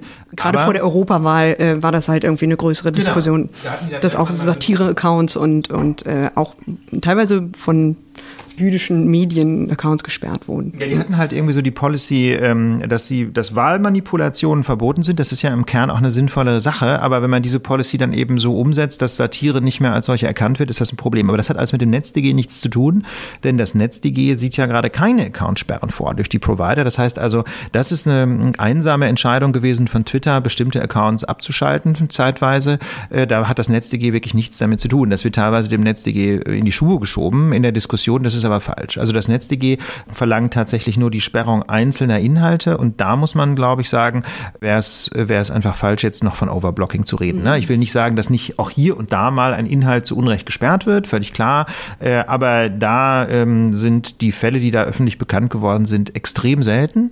Und im Gegenteil ist mein Eindruck, dass trotz NetzDG immer noch viel zu wenig und viel zu wenig gesperrt wird. Das heißt, das NetzDG funktioniert wirklich gar nicht. Das Gefühl würde ich ehrlich gesagt teilen aus, aus der Beobachtung. Ich frage mich halt nur so ein bisschen, was das mit dem Diskurs macht, weil ich meine so ein bisschen zu beobachten, dass es halt im, im Zuge von solchen regulatorischen Eingriffen häufiger Warnungen oder Prognosen gibt, die dann halt nicht eintreten. Und ich frage mich, was das halt irgendwie mit der Perspektive auf Netzbürgerrechtler halt macht, weil, keine Ahnung, man könnte es zum Beispiel fortführen. Jetzt ist das zum Beispiel mit dem mit der Urheberrechtsreform auf EU-Ebene natürlich noch kein gelutschter Drops, aber da wurde halt irgendwie auch gesagt, da wird mehr oder weniger YouTube kaputt gemacht, ist halt irgendwie vielleicht bisher nicht, hat nicht stattgefunden, Overblocking im, als Konsequenz vom NetzDG halt, halt nicht stattgefunden. Ich frage mich halt, ob das dazu führt, dass hm, das äh, Feuer gerufen wird und dann bricht doch nur halt irgendwie so ein, so ein kleines Reisigbrändchen aus. Weißt du, wie ich meine? Ja, ich weiß, was du meinst.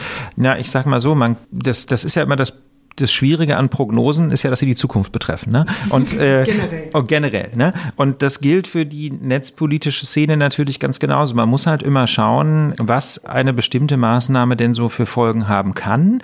Ob die dann tatsächlich eintreten, äh, liegt ja häufig nicht nur an den gesetzlichen Grundlagen, über die diskutiert wird. Und ich finde, im politischen Prozess ist es ganz wichtig, darauf hinzuweisen, welche Folgen eine Norm haben kann. Wir haben ja zum Beispiel Staatstrojaner. Wir haben ja bislang keinen massenweisen Einsatz von Staatstrojanern, deswegen sind die gravierenden Folgen auch jedenfalls aus meiner Sicht bisher nicht eingetreten. Ja, wir haben Probleme im Bereich staatliches Management von Sicherheitslücken. Ja, also der Staat hält leider Sicherheitslücken immer noch geheim, um sie irgendwann mal für Trojaner einsetzen zu können. Das ist ein Kollateralschaden. Aber wir haben jetzt nicht irgendwie den massenhaften Einsatz von Staatstrojanern wegen Pipifax erlebt. Und zwar einfach deswegen, weil sich dieses Mittel als extrem komplex erwiesen hat. Mit anderen Worten, die Polizeibehörden kriegen es nicht so richtig auf die Reihe. Ja, deswegen war aber die Kritik am Einsatz Einsatz von Staatstrojanern nicht falsch, sondern im Gegenteil. Es ist nur einfach so, dass die Realität man kann auch sagen, Gott sei Dank, nicht ganz so düster gekommen ist bisher, wie es das Gesetz ermöglichen würde. Denn das ist aus meiner Sicht die relevante Perspektive. Nicht, was ist hinterher wirklich passiert, sondern was dürfte nach diesem Gesetz passieren. Und danach muss man Gesetze schreiben oder andersrum formuliert, man muss Gesetze so schreiben, dass sie Missbräuche möglichst ausschließen. Nur weil ein Gesetz in der Praxis Klammer auf, noch, Klammer zu, nicht missbraucht wird, heißt das ja nicht, dass es sinnvolle Vorkehrungen gegen Missbrauch enthält. Mhm. Ich glaube, ich ziehe da auch so ein bisschen darauf, ob, ob dein Gefühl ist, dass es halt irgendwie die Wahrnehmung von den Warnungen so ein bisschen beeinflusst? Ich glaube ehrlich gesagt, dass die Wahrnehmung der, ähm, dieser Warnungen, also jedenfalls in den letzten 15 Jahren oder so, wo ich das beobachte, immer dieselbe war, nämlich ja, manche Leute sagen sich halt, das klingt ja ziemlich gruselig, da müssen wir was tun oder da müssten wir vielleicht mal was nicht tun. Aber leider ist es ja so, dass viele relevante Akteure, die das dann letztlich entscheiden, im Zweifel immer eher das Ohr an den Sicherheitsbehörden haben. Ne? Und, ähm, von denen kommen wahrscheinlich auch entsprechende Warnungen. Von denen kommen dann eben Spiegelbild, also der, man muss ja, da natürlich genau. differenzieren, da ja, gibt es ja. ja total unterschiedliche Akteure. Ne? Also der Bund der Kriminalbeamten zum Beispiel äh, ist aus meiner Sicht eine sehr rational organisierende Lobbyorganisation. Äh, da da habe ich äh, also persönlich gute Drähte und da habe ich auch ein sehr positives Bild. Es gibt andere Organisationen aus dem Bereich der Polizei, die wesentlich unseriöser argumentieren aus meiner Sicht äh, oder, oder polemischer oder wie man das formulieren will. Klar, ne? aber in der Tendenz ist es natürlich so, dass aus den Sicherheitsbehörden ganz häufig gesagt wird, das brauchen wir unbedingt, ja, das brauchen wir unbedingt. Und dann gibt es eben Leute in jedenfalls den beiden GroKo-Fraktionen, die das dann mehr oder weniger eins zu eins übernehmen. Denn die haben uns gesagt, das brauchen wir weil wir gerade bei Urheberrecht waren, das Problem sind ja nicht nur die Sicherheitsbehörden, um nochmal eine Stufe niedriger wieder ähm, zu gehen, weil wir jetzt sehr viel über Freiheitsrechte gesprochen haben. Lass uns nochmal ähm, vielleicht kurz über das Urheberrecht sprechen.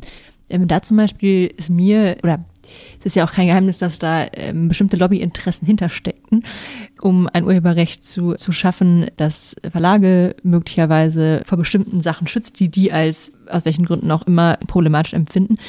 Und bei mir bleibt da immer so ein bisschen hängen, es geht eben auch um dieses, also wenn man jetzt nicht über Sicherheitsbehörden redet, sondern konkret über die Industrien, es geht so ein bisschen um alte Industrie gegen neue Industrie. Die alte Industrie versucht so ein bisschen ihr das, was sie sich so aufgebaut hat, über die Jahrzehnte zu behalten.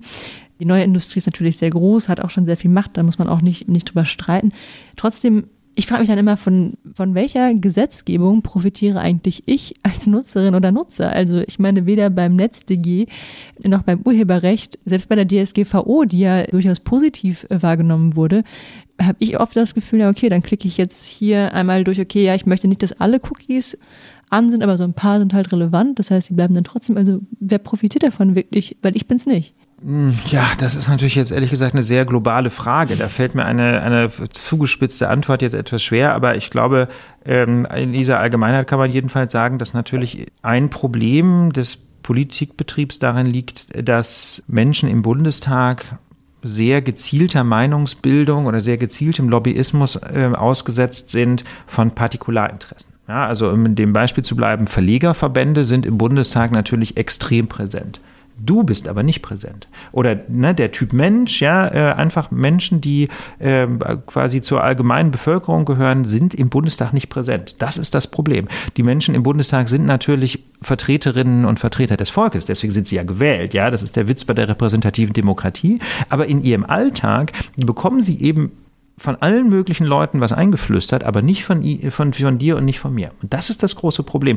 Die Otto-Normalverbraucher sind im Bundestag krass unterrepräsentiert. Theoretisch sind die MDBs Repräsentanten des Volkes in der Praxis, sind, kriegen die aber jeden Tag stundenlang Störfeuer von irgendwelchen Lobbyisten ins Ohr geflötet. Und deswegen ist es so häufig, dass die Interessen der Allgemeinheit aus dem Blick geraten, ne? weil mhm. man vor lauter Partikularinteressen, Lobbyverband hier, Lobbyverband da, überhaupt nicht mehr sieht, was für die Menschen draußen in den Wahlkreisen eigentlich wichtig mhm. ist. Deswegen sind zum Beispiel Wahlkreisbüros und Wahlkreissprechstunden und so so wichtig, weil die einen Gegen Pol bilden können, zumindest zu äh, dem Lobbyismus, der im, in Berlin stattfindet. Und deswegen zum Beispiel sind als Gegenpol zu den äh, Lobbyismus der Wirtschaft auch ähm, sogenannte NGOs so wichtig, also zivilgesellschaftliche Organisationen, die einfach einen Ausgleich schaffen können für die Lobbymacht der Industrie und, äh, und von, von Behörden zum Beispiel auch, muss man auch mal sehen. Ne? Also die Sicherheitsbehörden sind natürlich im Bundestag auch extrem gut repräsentiert, mhm. sodass man schon den Eindruck haben kann,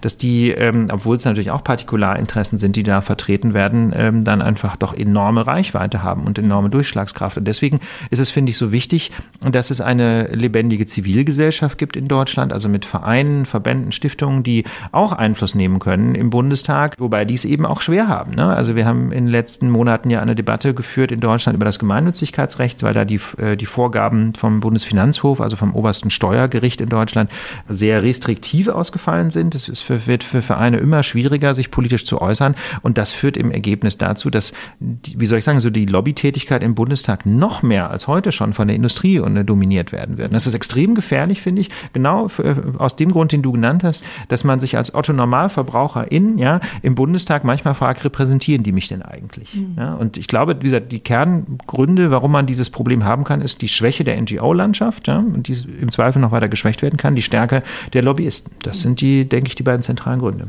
Und trotzdem, ich habe jetzt gerade das, die Datenschutzgrundverordnung so ein bisschen gedisst, aber äh, es ist ja eigentlich ein Gesetz, von dem viele denken, äh, von dem viele sagen, viele Beobachter, viele Expertinnen und Experten sagen, das ist eigentlich ein ziemlich gutes Gesetz, weil es tatsächlich mal auf Interessen irgendwie der Verbraucherinnen und Verbraucher, der Nutzerinnen und Nutzer irgendwie eingegangen ist. Und äh, warum, wie kommt dann so ein Gesetz und dann auch noch auf EU-Ebene, wo man ja immer sagt, die sind noch weiter weg von uns. Ich sage das jetzt so sehr pauschal. Mir ist klar, dass, ähm, äh, dass man das diskutieren kann.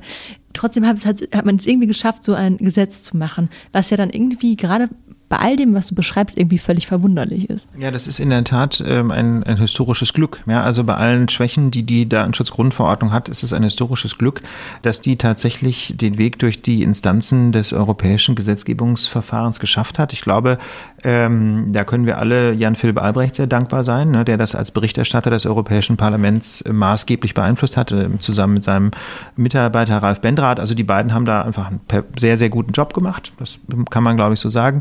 Es, sie haben aber natürlich auch ein bisschen ähm, von einer bestimmten Stimmung profitiert, nämlich der Stimmung, dass diese Internetkonzerne doch jetzt mal an die Leine gelegt werden müssen. Also ich glaube, ohne ein sehr negatives Bild auf Google und Facebook hätte es die Datenschutzgrundverordnung so auch nicht gegeben. Und das ist wahrscheinlich auch der Grund, warum so häufig die Bedürfnisse ähm, und auch vielleicht die anderen Möglichkeiten kleiner datenverarbeitender Betriebe, ja, der Handwerksmeister an der Ecke, wird ja immer so gerne zitiert, warum die aus dem, etwas aus dem Blick geraten sind. Man war einfach beseelt von dem Geist, jetzt doch endlich mal die großen Internetkonzerne vernünftig zu regulieren. Nicht zuletzt, weil die Amerikaner das ja nicht auf die Reihe kriegen. Und dabei hat man dann häufig nicht so ganz gesehen, dass diese Regelungen dann eben auch breiter anwendbar sind. Aber ich glaube, die Datenschutzgrundverordnung ist in der Tendenz eher besser als ihr Ruf. Es hängt halt sehr viel an der Implementierung durch die Datenschutzbehörden im Bund und in den Ländern und ähm, da habe ich den Eindruck, dass das schon ziemlich gut läuft. Also der Datenschutzbeauftragte von Rheinland-Pfalz, äh, Quatsch, von, von Baden-Württemberg, finde ich, macht da einen großartigen Job. Rheinland-Pfalz mag auch sein, kann ich nicht so beurteilen, aber in Stuttgart läuft das super. Die haben inzwischen da eine große Stelle eingerichtet, die auch systematisch äh, Bußgeldverfahren führt. Ne? Die haben so ein bisschen so eine Zuckerbrot- und Peitsche-Praxis da etabliert. Die beraten, reden sehr viel mit Unternehmen, beraten die und dann gibt es eine andere Abteilung in derselben Behörde, die eben Bußgeldverfahren führt. Ne? Das heißt, man kann auch offen mit denen reden, in dem, quasi mit den Beratungsleuten, ja, ohne dass man Angst haben muss, dass man sich an anderer Stelle in den Fuß schießt, wenn man dann durch das, was man denen erzählt, Bußgeldverfahren auslöst. Also das ist schon sehr geschickt, äh, wie der Datenschutzbeauftragte das da macht, der Stefan Brink.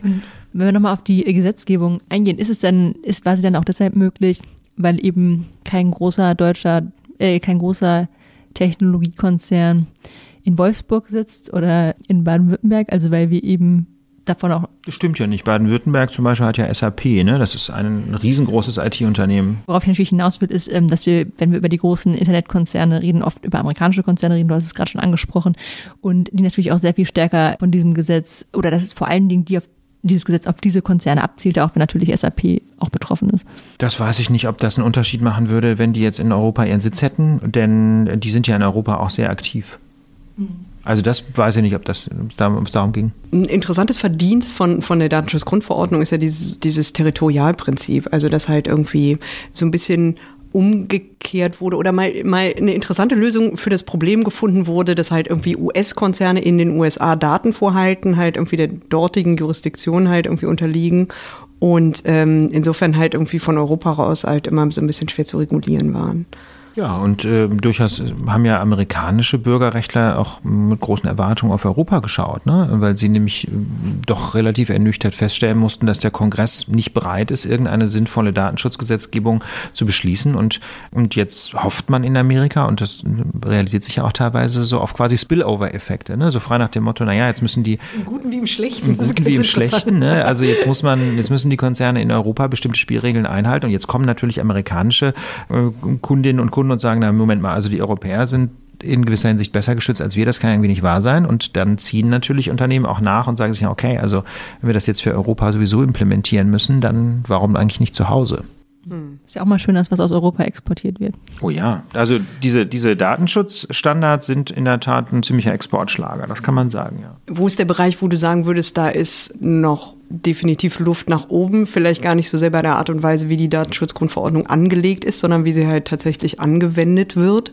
Naja, also ich meine, natürlich äh, brauchen die Datenschutzbehörden das nötige Personal. Ne? Das hat in einigen Ländern gut geklappt. Wie gesagt, Baden-Württemberg äh, fällt mir da ein, äh, aber auch Schleswig-Holstein. Es gibt aber auch andere Länder, wo das mit dem sogenannten Enforcement, mit der Durchsetzung noch ein bisschen hakt. Ich glaube, wir brauchen auch einfach relativ viel Datenschutzberatung. Es gibt ja nicht wenige Firmen, die guten Willens sind, aber sich ehrlich die Frage stellen, stellen, wie soll man es denn richtig machen? Ja, das ist gerade bei einem so jungen Gesetz wie der Datenschutzgrundverordnung auch gut verständlich, ne, weil man einfach, weil es noch nicht so was wie Best Practices gibt unter Umständen. Na, und dann glaube ich, das ist so die Implementierungsebene. Dann brauchen wir aber, denke ich, auch äh, einfach Gerichtsentscheidungen, die dann hier und da mal Rechtsklarheit schaffen. Da gibt es bislang noch sehr wenige. Und in materiellrechtlicher Hinsicht allerdings ähm, sehe ich schon auch einige Schwächen in der Datenschutzgrundverordnung, nämlich insbesondere bei diesem doch unerschütterten Glauben an die, an die Einwilligung. Ja, die Datenschutzgrundverordnung setzt nach wie vor sehr weitgehend darauf, dass ähm, quasi das Okay äh, der Menschen, um deren Daten es geht, als Rechtfertigungsgrund für eine Daten Datenverarbeitung ausreichend ist. Ähm, das funktioniert leider aber nicht so wahnsinnig gut mit der Einwilligung, weil es viele Situationen gibt, wo man nicht wirklich eine Wahlfreiheit hat. Also denken wir jetzt, wenn man irgendwie sich anmelden will bei einem bekannten Messenger, dann will man über diesen Messenger kommunizieren und wenn dann da irgendwelche äh, Nutzungsbedingungen angezeigt werden, dann klickt man die halt weg, weil man nicht ernsthaft die Möglichkeit hat, mit WhatsApp zu diskutieren zum ja, Beispiel. Ne? Friss oder geh. Friss oder lass es. Ne? Und äh, da gibt es äh, einfach, das muss man glaube ich nicht näher erläutern, gibt es einfach starke soziale Zwänge, ähm, da mitzuspielen. Ja? Wenn also die, keine Ahnung, die Elternrunde im Kindergarten sich nur mal auf WhatsApp äh, austauscht, dann, ne, dann wird es schwierig mit den Verhandlungen über die WhatsApp-Nutzungsbedingungen. So, und deswegen glaube ich, hängt die Datenschutzgrundverordnung da in diesem Punkt, was kann man äh, legitimerweise eigentlich durch eine Einwilligung rechtfertigen, äh, so ein bisschen nach wie vor so einem, einem kleinen äh, einem Traum nach, nämlich dass die Einwilligung immer frei und auf der Grundlage einer wohl abgewogenen Entscheidung abgegeben würde. Das ist, glaube ich, einfach nicht der Fall. Und deswegen sehe ich die zentrale Schwäche Schwäche der Datenschutzgrundverordnung darin, dass sie nicht wenigstens an manchen Stellen ein hartes Nein geregelt hat. Ja, also jedenfalls an zu wenigen Stellen. Äh, bestimmte Dinge müssten aus meiner Sicht einfach verboten sein und ein Klassiker wäre irgendwie die Weitergabe personenbezogener Daten an Dritte. Ja, also quasi das Weiterverticken von Kundendaten, sofern es nicht äh, einen, einen Grund in der eigenen Datenverarbeitung gibt. Also klar, wenn man jetzt irgendwie also sich bei einem Dienst anmeldet, der mit einem anderen Dienst zusammenarbeiten muss, um seinen eigentlichen Job machen zu können, würde ich sagen, d'accord, ja, keine Ahnung, ein soziales Netzwerk, das einen anderen Dienstleister einsetzt, um E-Mails zu verschicken, d'accord. Ja, das ist ja kein Verkaufen von Daten, aber einfach nur erhobene Daten, zum Beispiel Standortdaten zu verkaufen, weil man damit Geld verdienen kann, das ist aus meiner Sicht etwas, äh, was verboten werden sollte, denn das Missbrauchspotenzial ist da endlos, ja, und die Einwilligung wie man weiß, nicht so wirklich ernst gemeint in vielen Fällen. Und äh, das ist aus meiner Sicht die zentrale Schwäche. Aber ansonsten denke ich, äh, kann man mit der Datenschutzgrundverordnung jetzt erstmal ganz gut leben und werden wir ja auch müssen. Ja, also ein Update wird da sicherlich noch Jahre dauern was mir so ein bisschen auffällt, ist, wenn du zum Beispiel sagst, ähm, die, wir können halt irgendwie in einigen Bundesländern sehen, dass halt irgendwie die Datenschutzgrundverordnung gut umgesetzt wird. Wir können halt irgendwie sehen, ähm, bei den Polizeibehörden ist es teilweise so, dass halt irgendwie Kompetenzen aufgebaut werden. Dann bedeutet das ja, dass man ein Gesetzgebungsverfahren halt immer flankieren muss, damit, dass man halt aber auch ähm, Institutionen schafft, die gut ausgerüstet sind, um äh, die Durchsetzung oder die Bearbeitung dessen, was halt irgendwie dieses Gesetz verursacht, äh, die das auch bewältigen können. Ja.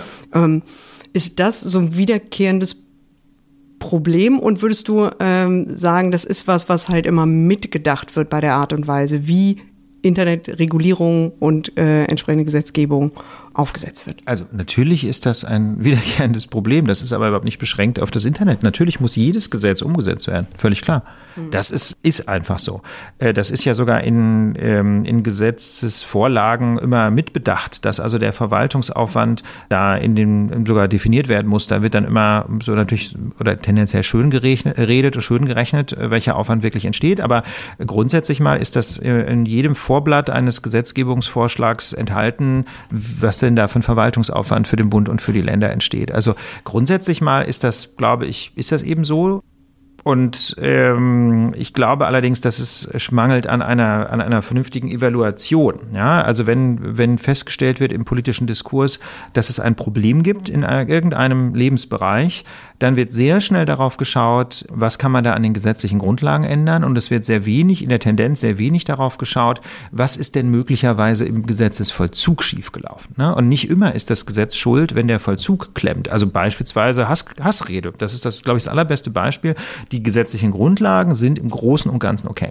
Hier und da muss man vielleicht im Strafgesetzbuch nachschärfen, aber im Großen und Ganzen ist es ein reines Vollzugsproblem. Dafür ist der Bund aber nicht zuständig. Und das ist ein großes Problem in, in in, der, in einem Föderalismus, dass es äh, der Bundesebene sehr schwer fällt, ehrlich zu sagen, okay, sorry, da gibt es ein Problem, aber es ist ein Problem der Länder. Und äh, ich verstehe gar nicht so richtig, wieso da nicht viel deutlicher auch Schwarzer Peter gespielt wird. Also von Heiko Maas angefangen haben die Bundesjustizminister immer in Nischen gesucht, wo sie irgendwie zuständig sind für sowas wie das NetzDG äh, obwohl es eigentlich vor allem um ein Vollzugsdefizit auf Länderebene geht. Ähm, und anstatt einfach zu sagen, wir sind eigentlich nicht zuständig, aber wir sehen mit Sorge und das auch wirklich in jedem Interview zu sagen, um den Druck aufzubauen auf die Landesebene. Stattdessen äh, erfindet man äh, problematische Gesetze innerhalb der eigenen Kompetenzen, ähm, die, wie wir ja schon ausführlich diskutiert haben, äh, wenig zur Lösung beitragen. Okay. Hm, da ist wahrscheinlich halt irgendwie handlungskompetenter halt irgendwie eine, vielleicht geht's da halt natürlich auch ein Stück weiter darum, halt irgendwie auf Bundesebene das Heft des Handelns nicht scheinbar aus der Hand zu nehmen. Ja, es ist so die Simulation von, von, von Tätigwerden. Ne? Ja, man, ja, man genau. macht halt Ja. irgendwas, ne? und zwar egal, ob es was bringt. Und das ist vielleicht auch so ein bisschen, äh, da sind wir dann wieder ähm, quasi äh, in eurem Feld, ne? ist vielleicht auch ein bisschen ein Problem in der Mediendemokratie, dass da zu wenig drauf geschaut wird, was bestimmte Maßnahmen wirklich bringen. Also es gilt als Riesenerfolg, ein Gesetz erlassen zu haben. Aus meiner Sicht ist das nicht der Fall. Also ein Erfolg ist es dann, wenn das Gesetz erlassen ist, zielführend ist und sinnvoll umgesetzt wird und sich tatsächlich in der Lebensrealität der Menschen etwas ändert, dann kann man von einem Erfolg reden. Aber die Medien funktionieren anders. Ne? Wir feiern, wir feiern sogar schon, oder was heißt wir, aber viele Medien feiern ja schon, wenn auch nur ein Gesetz es ins Kabinett geschafft hat, ne? als sei das jetzt ein Riesenerfolg. Und dieses Gesetz gegen Hasskriminalität, das heute im Bundeskabinett ist zum Beispiel, sehe ich überhaupt nicht als Erfolg an. Wir haben jetzt so viel darüber geredet, was alles schief läuft, dass wir jetzt zum Ende hin vielleicht nochmal einmal auf die Frage kommen müssen, wie ging es denn besser? Wir haben das, ist teilweise schon angeklungen, ähm, du hast teilweise schon gesagt, natürlich sollten Minister auf ihre Mitarbeiterinnen und Mitarbeiter hören, natürlich sollten sie auf Expertinnen und Experten hören. Aber was, was können wir ändern, damit ähm, wir das Internet vielleicht, weil so wie ich dich verstanden habe, wünschst du dir ja keinen rechtsfreien Raum, sondern schon irgendwie eine Re- Regulatorik, die auch funktioniert. Also wie schaffen wir eine Re- Regulatorik, die funktioniert? Ja, also ich würde mal sagen, wir haben in Deutschland die erfreuliche Situation, dass es eine ganze Reihe von sehr guten, sehr aktiven, ähm, ich sag mal, Gruppen, Organisationen gibt, die sich wirklich auskennen mit dem Internet und man müsste nur auf sie hören. Also das ist das Gute, wenn ich mir die zum Beispiel wiederum das Gesetzgebungsverfahren angucke, um die beiden Reformgesetze für das NetzDG.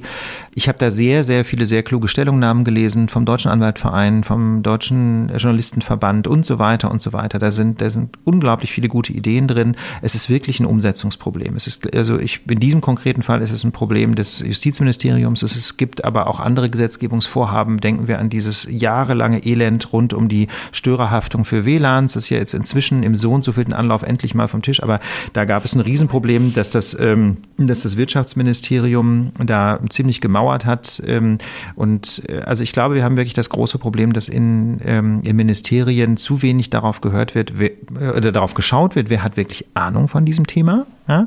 Und dann zu wenig darauf gehört wird, was diese Menschen sagen. Ich würde mir da, ich würde mir wünschen, dass ähm, in den Ministerien einfach dieses unglaubliche Potenzial an Expertise viel mehr genutzt wird. Gut. Vielen Dank dir. Ja, sehr gerne. Herzlichen Dank fürs Gespräch. Ja. Und wir hören uns in zwei Wochen wieder bei einer nächsten Folge von Wird das was?